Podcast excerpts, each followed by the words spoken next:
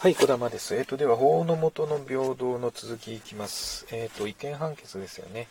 えっ、と、まずは、えー女子再婚禁止期間の事件です。えー概要は、えー X が平成、えー20年3月に前前の夫と、えー離婚して、同年10月に、えー後の夫と再婚しましたと。で、当該再婚は6ヶ月の再婚禁止期間を規定した民法733条があるためあるために、えー望んだ時期から遅れて成立することとなりました。そこで X は民法733条により、えー婚姻の成立が遅れ精神的損害を被ったとして本件規定を改廃する。立法措置を取らなかった。立法不作為の違法理由に国家賠償を求める。訴えを提起した事件。ということですね。えー、とここで、えー争点が2つあってまず1個目、えー女性の6ヶ月の再婚禁止期間を定める民法733条は合憲化、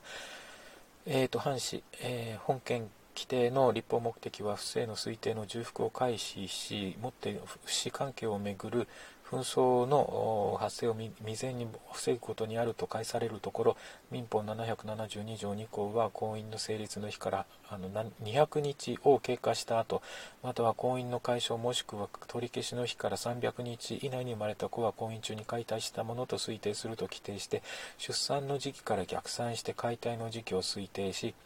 その結果婚姻中に解体したものと、えー推定される子については、えー同女一行が妻が、えー婚姻中に解体した子は、えー夫の子と推定すると規定しているそうすると、え女性の再婚後に生まれる子については計算上100日の再婚禁止期間を設けることによって不正の、え推定の重複が回避されることになる。よって、え本件規定のうち100日の再婚禁止期間えーを設ける部分は憲法14条1項にも憲法24条2項にも違反するものではない。これに対して本件、えー規定のうち100日を超過する部分については民法772条の定める不正の推定の重複を回避するために必要な期間ということはできない。以上を考慮すると本件規定のうち100日超過部分は遅くとも、えー上告人があの前婚を解消した日から100日を経過した時点までは婚姻及び家族に関する事柄事項について国会に認められる合理的な立法裁量の範囲を超えるものとしてその立法目的との、えー関連において合理性を欠くものになっていたと返される。以上の、えー次第で、えー本件規定にのうち100日を超過する部分が憲法24条2項に言う両性本質的平等に立脚したものでなくなっていたことも明らかであり、えー当上記当時において同部分は憲法14条1項に違反するとともに憲法24条2項にも違反するに至ったというべきであると。でもう一つの争点は国会の立法不作為は違違憲かということで、えー国会ないし国会議員の立法行為は立法の内容が憲法の一義的な文言に違反しているにもかかわらず国会があえて、え当該立法を行うというように容易に想像想定しがたいような例外的な場合でない限り国家賠償法1条 ,1 項の適用上憲法の表えー違違法の違法違法の評価を受けるものではないことは、え裁判所の判断するところであると、え上記、え当時においては本件規定のうち100日超過部分が憲法に反するものとなっていたもののこれを国家賠償法1条1項の適用の観点から見た場合には、え憲法上保障されまたは保護されている権利利益を合理的な理由なく制限するものとして、えー憲法の規定に違反することが明白であるにもかかわらず国会が正当な理由なく長期にわたって改廃等の立法措置を怠っていたと評価することはできないしたがって本件立法不作為は国家賠償法1条1項の適用上位、えー違法の評価を受けるものではないということですね。これ、えー、と争点の一つ目として、まあ、あの100日を超えた分は、えー違憲ですよと言いつつも、えー、と国家賠償法の適用は、えー受けませんよということになってます。まあでもこれ国家賠償を適用してたら多分数限りなくたくさん同じような案件が出てきますよね。えーそんなこともあるんでしょうか。えー、とでは、えー続いて違憲判決の出ているのが衆議院議員定数不均衡訴訟です。えー、概要は昭和47年衆議院議員、えー、総選挙において各選挙区間の議員1人当たりの有権者の数が、え、格差が最大4.99対1に達していましたこれを理由として公職選挙法204条につき、え選挙無効の判決を求める訴えが提起されたということです、えまずあの争点ですね。え1つ目、え憲法14条の法の下の平等には投票価値の平等も含まれるが、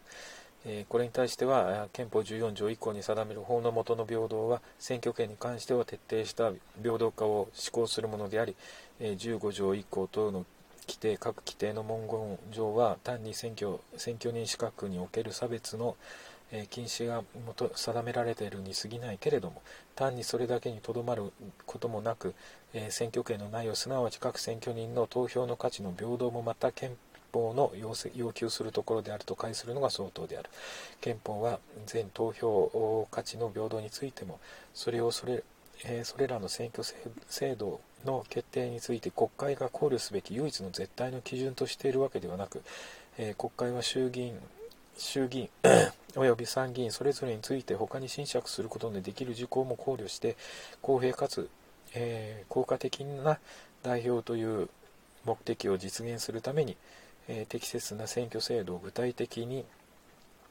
え、具体的に決定することができるのであり投票価値の平等は原則して国会が正当に考慮するべき、えことのできる他の、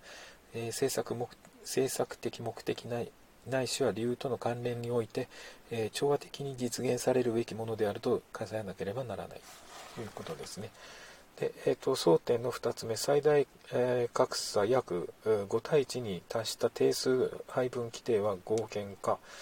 えー、本件議員定数配分規定を見ると著しい不均衡はかなり以前から選挙権の平等の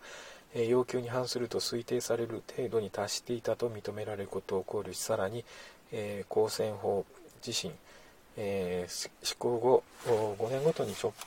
に直近に行われた国政、調査の結果によって構成することを例とする旨を規定しているにもかかわらず昭和39年の改正後本県選挙の時まで 8, 年8年余りにわたってこの点について、えー、改正が何ら施されていないことを侵釈するとえーと、前期規定は憲法の要求するところに合致しない状態になっていたにもかかわらず、え憲法上要求される合理的期間内における是正がされなかったものと認めざるを得ない。それゆえ、え本件議員定数配分、え規定は、え本件選挙当時憲法の選挙権の平等の要求に違反し、え違憲と断ぜられるべきものであったというべきである。え選挙割選挙区割及び、え選挙定数の配分は、え不可分の一体をなすと考えられるから、え、配分規定は単に憲法に違反する不平等を将来している部分のみではなく全体として違憲をの可視を帯びる。で、えー、3つ目のですね争点は違憲、うん、憲法違反憲法違反の定数議員定数配分規定に行われあの基づいて行われた選挙は無効かということで、え本県選挙はが憲法に反する議員定数配分規定に基づいて行われたものであることは上記の通りであるがそのことを理由としてこれを無効とする判決をしてもこれによって直ちに違憲状態が是正されるわけではなくかえって憲法の初期するところに必ずしも適合しない結果を生ずる。これらの事情を考慮しするときは本県選挙は違法である旨を判事するにとどめえー、選挙自体はこれを無効としない、えー、いうことですね。で、あの、今のがですね、え、ー、と、昭和51年です。その後9年経って昭和60年にも、あの、同じように、え違憲判決が出てます。えこちらはですね、え58年、昭和58年、2年、そえーと、判決の2年前のですね、衆議院議員権、え選挙において、え各選挙区の議員1人当たりの有権者数の格差が最大4.4対1になっているということですね。で、えーと、直ちに、え、違憲判決憲法違反になるかというところですけども、えー、公職選挙法の制定またはその改定により具体的に、えー、決定された選挙区割と議員定数の配分のもとにおける、えー、選挙人の投票の有する価値に不平等が損失あるいはその後の人口の移動により右のような不平等が生じそれが国会において通常考慮し得る諸般の要素を侵釈してもなお、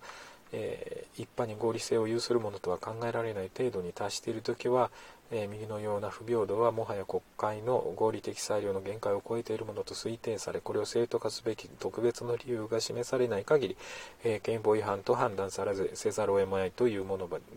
というべきであると。で最も,、えー、制度、制定または改正の当時合憲であった議員定数配分規定のもとにおける、えー、選挙区間の議員1人当たりの選挙数人数またはこの人口の格差がその後の人口の移動によって拡大し憲法の選挙権の平等の要求に反する程度に至った場合にはそのことによって直ちに、え、当該議員定数配分規定が憲法に反するというべきものではなく憲法上要求される合理的期間内の是正が行われないとき初めて、え、右規定が憲法に違反するものというべきであると。いうことで、えー、違憲判決が出てます。はい。えー、っとですね、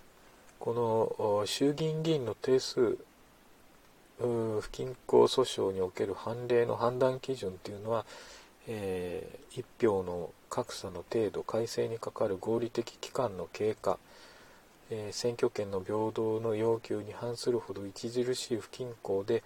かつえ、法改正に必要な合理的期間が経過しているという時に初めて、まあ、違憲と判断するということです。はい、以上です。